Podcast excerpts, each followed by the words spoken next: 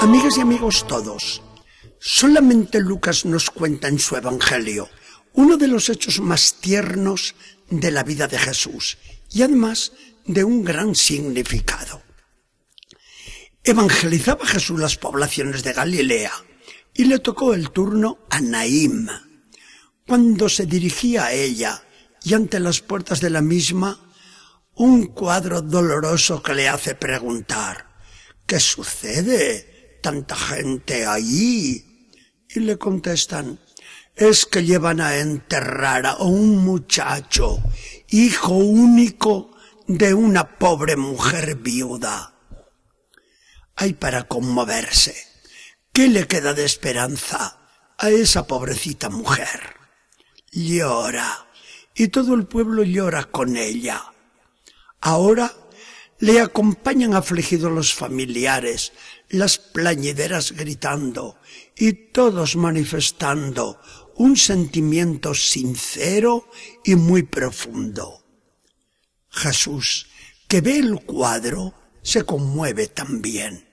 Se compadece de la pobre madre y le dice con cariño, Mujer, no llores. Manda detener el féretro. Separan los que lo llevan y Jesús contempla a aquel joven difunto envuelto en la sábana de rigor, con vendas que lo ciñen en todos sus miembros. Entonces toca Jesús el féretro y manda con imperio. Joven, a ti te hablo, levántate. La gente se queda en suspenso. El muchacho se incorpora, le quitan vendas y lienzo comienza a hablar y lleno de vida otra vez, Jesús se lo devuelve a su madre.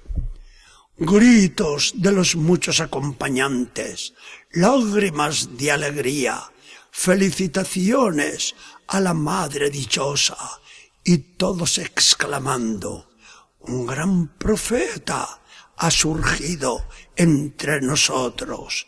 Dios ha visitado a su pueblo. Era cierto, hacía varios siglos que no se veía un profeta en Israel. Y ahora Dios les mandaba un profeta. ¿Y qué profeta, verdad? Nada menos que su Hijo hecho hombre. Dos expresiones del Evangelio nos llaman poderosamente la atención. Primera, esta delicada frase de Lucas, que es elegantífino como él solo, y se lo entregó a su madre. Segunda, la exclamación jubilosa de la turba, Dios ha visitado a su pueblo. Cada una de ellas nos inspira un pensamiento muy apropiado a nuestra situación actual. Ha abandonado Dios al mundo, ya no lo visita. Tenemos que esperar a que vengan otros, ya que Él no se digna volver. Es que nos tiene olvidados para siempre. Todas estas preguntas están de más para los que tenemos fe y vivimos de la fe. Dios está siempre con nosotros. Dios está aquí.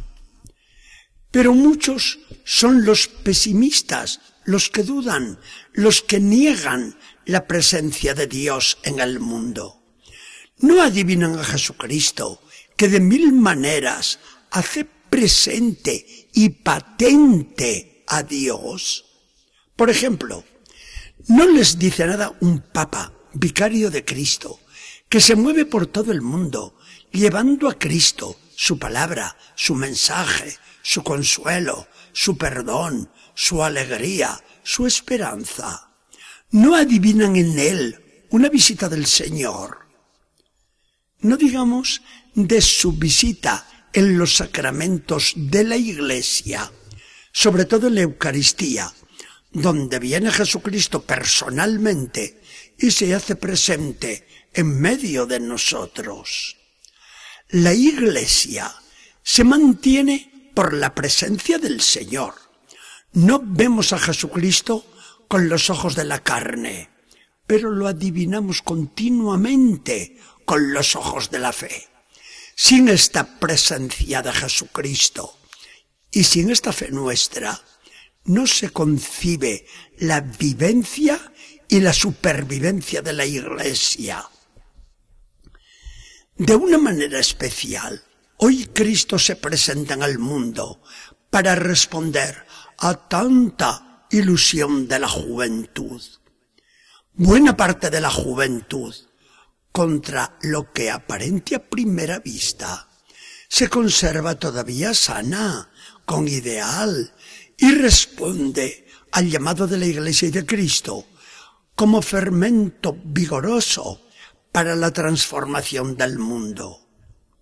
Pero hemos de decir con dolor que no todos los jóvenes son así, sino que muchos están muertos. Y si los jóvenes son la esperanza de la sociedad, ¿cómo no van a preocuparnos? Repetimos mil veces, como una verdad que constatamos a cada instante que gran parte de los jóvenes nos produce seria inquietud. Hay jóvenes sin fe, hay jóvenes que se esclavizan a la droga y al sexo. Hay jóvenes que han perdido todo ideal elevado. No les dice nada ni la superación propia en la ciencia en la profesión, en el servicio de la patria, en la entrega con altruismo a los demás. ¿No tienen remedio esos jóvenes? Lo tienen y muy eficaz si miran a Jesucristo, que se les hace encontradizo en su enfermedad mortal y les viene a decir como al de Naim, muchacho, te hablo a ti, levántate. Y con qué gozo Jesucristo se lo entrega vivo a la sociedad y a la madre iglesia. Con un Jesús de corazón tierno, delicado, caballeroso, con esa mujer que sufre. Con un Jesús que nos visita a todos con un Jesús que robustece y da vida a nuestra juventud. Con un Jesús así, no tenemos abierto nuestro corazón a toda esperanza. Que el Señor nos bendiga y acompañe.